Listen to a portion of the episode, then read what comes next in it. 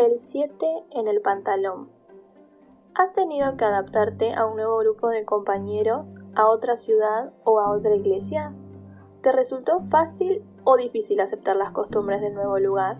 ¿Qué diferencias hay entre el castellano que se habla en tu país y el de otros países donde se habla el mismo idioma? ¿Puedes mencionar algunas palabras que tienen diferentes? ¿Quieres un elote? Preguntó la vendedora. Yo miré el choclo hervido que tenía en sus manos y asentí, pero no sabía que era un elote. De pronto, nuestro mundo conocido se evaporó y todo lo que vivíamos era nuevo. No estábamos en otro planeta, ni siquiera en otro continente. Y sin embargo todo era tan diferente. Nos habíamos trasladado a México. Dialogar con las personas era un desafío, porque aunque hablábamos el mismo idioma, las cosas se nombraban con otras palabras. Por ejemplo, los chupetines son paletas, un delantal es un mandil, la canilla o grifo es la llave, una cartera es una bolsa, los pomelos son toronjas, las camisetas son playeras, a los sándwiches los llaman tortas, a las tortas le dicen pasteles. Y así podrían listar o listar mil palabras, razón por la cual tuvimos que aprender a hablar de nuevo el castellano. Los cumpleaños son distintos. El cumpleañero siempre tiene que someterse al pedido de los invitados que aplauden y piden a viva voz mordida, mordida. Eso significa que debe acercarse a su pastel de cumpleaños y darle un mordisco, al mismo tiempo que todos los demás le empujan la cabeza para que su cara quede embarrada en el betún del pastel. La mayoría de las veces el cumpleañero queda con la cara blanca de crema, lo que le da un aspecto muy gracioso. Pero no es tan gracioso comer después un trozo de torta que tiene grabada en ella la cara de pastel. Las costumbres y las reglas en la escuela eran distintas, y tuvimos que adaptarnos a ello. Algo tan simple como levantar la mano para hablar hace la diferencia. Nosotros levantamos la mano abierta. En México teníamos que levantar solo el dedo índice cuando queríamos intervenir en una clase. Mami, ¿podemos llevar dinero para comprar fruta en los recreos? Pero si todos los días llevan una fruta a la escuela. Sí, pero en la escuela lo sirven en vaso y con chile. Ah, esa era una costumbre que estábamos aprendiendo. En los recreos podíamos comprar vasos altos repletos de fruta pelada y trozada, a la que cubrían con un polvo de chile. Es un tipo de ají picante y con jugo de limón. ¿Qué frutas les venden en la escuela? Papaya, melón, sandía, mango, pepino, jicama y otras. Nuestro paladar se estaba adaptando también a los nuevos sabores. Algunas frutas eran novedosas para nosotros. Queríamos adaptarnos, tener amigos y ser aceptados, aunque se notaba claramente que éramos extranjeros. De pronto comenzamos a entender la historia de Abraham, que tantas veces nos habían contado y lo que debió haber sentido cuando Dios le pidió que se fuera a vivir a un lugar lejano. Nos esforzamos por entender los nuevos códigos, en hacer amigos y formar parte de un nuevo mundo. Uno de los grandes cambios que vivimos fue el de tener que usar uno o dos libros gruesos por cada asignatura de la escuela. Íbamos a la escuela con pesadas mochilas cargadas de libros, los uniformes eran muy diferentes al delantal blanco que solíamos usar en nuestra escuela de origen.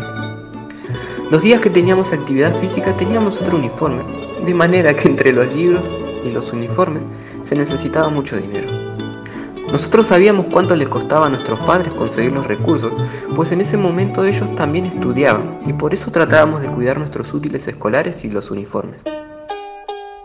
Mañana, Sofía vestía su uniforme para la clase de educación física, y en un momento de descanso se apoyó sobre una malla metálica que limitaba el patio. De pronto, llamaron a todos los alumnos y ella quiso salir corriendo.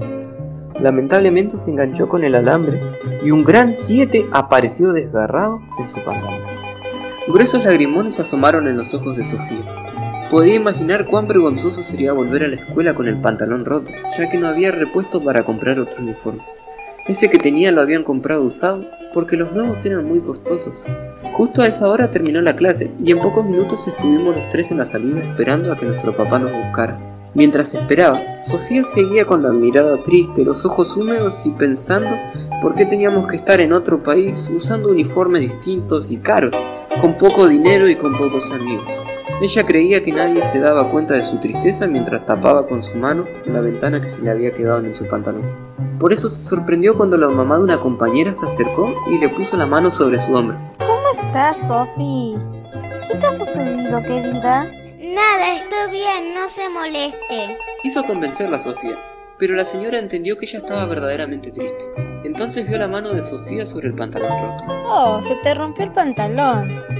Sí, y ahora tendré que venir a la escuela con el uniforme remendado. Eso no va a suceder.